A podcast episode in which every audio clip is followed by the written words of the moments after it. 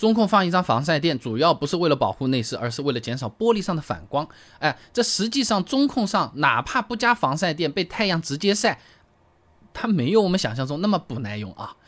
安徽南肖博在天津科技期刊上面发表了一篇论文啊，啊，在汽车内饰件设计研究上面说啊，这汽车中控出厂前都会进行耐用性测试，来保证生命周期内的正常使用。你比如说丰田的车子内饰耐热性需要满足 TSM 零五零二 G 四点一点一及 TSM 零五零二 G 四点一点三。丰田自己标准啊，意思呢就是在八十摄氏度的模拟光照试验环境下，连续照射四百小时，材料也不会出现任何变化。在连续照射一千个小时的情况下，材料不能出现明显的损坏。另外，材料褪色问题需要满足 TSL 零六零一 G 标准啊，也就是说，在模拟光照条件下，经过四百小时后，颜色变化很轻微，肉眼几乎不可察觉。说人话。汽车厂家肯定知道的，你开在那边肯定会太阳暴晒的，对不对？他对材料就会有相应的优化的。就好比火锅店，他怕你不会吃，桌子旁边各种各样的食材要涮多久，他都给你贴在这个上面写着呢。哎呀，这个是十秒的啦，这个是二十秒的啦，那不都有嘛？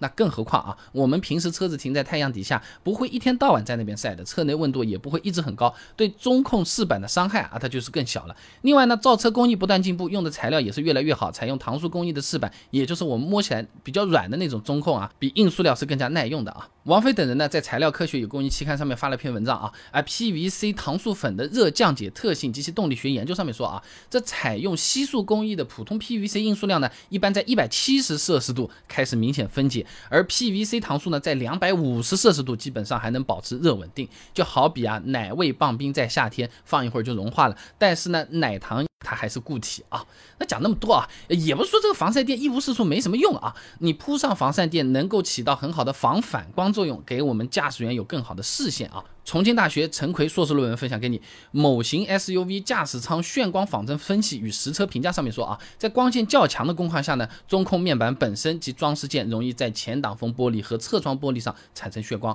说人话，平时遇到反光的情况，就好比这个眼睛啊被糊上了一层纱窗啊啊，其实呢不一定看得清路况，也有一定的危险。这个时候防晒垫就有用啊。那最后呢，就是防晒垫啊，它其实不是焊接在这个中控上的啊，所以一般也不会导致这个副驾驶的这个气囊没有办法弹出。湖南大学聂敏硕士论文《汽车安全气囊控制系统及调试方法研究》上面啊说的，安全气囊组件的盖板呢，在室盖上呢是有磨制丝缝的，哎，使得这个气囊能够冲破这个室盖而喷开。说人话就是气囊弹出的孔位专门设计过的，是能够轻易的。裂开让这个气囊弹出来的，就和我们易拉罐这个拉环一样的。那你看看是个整体吧，你用力一掰，咔嚓一下，你是不是就打开来了？差不多的道理啊，提前都一个纹路做好的。那么气囊根据车辆碰撞速度的不同呢，弹出速度能够达到一百六十一到三百五十四公里每小时。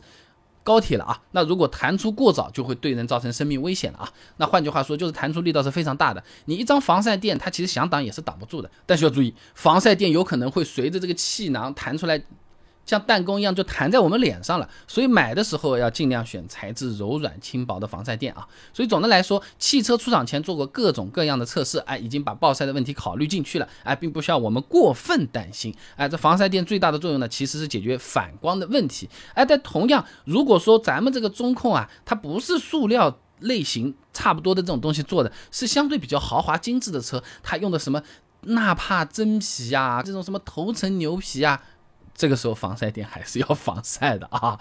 那个是很容易晒坏的，厂家想到也没办法啊。当然了，如果你只是为了解决反光问题，你戴一副驾驶员专用的偏光镜，哎，其实也是可以的。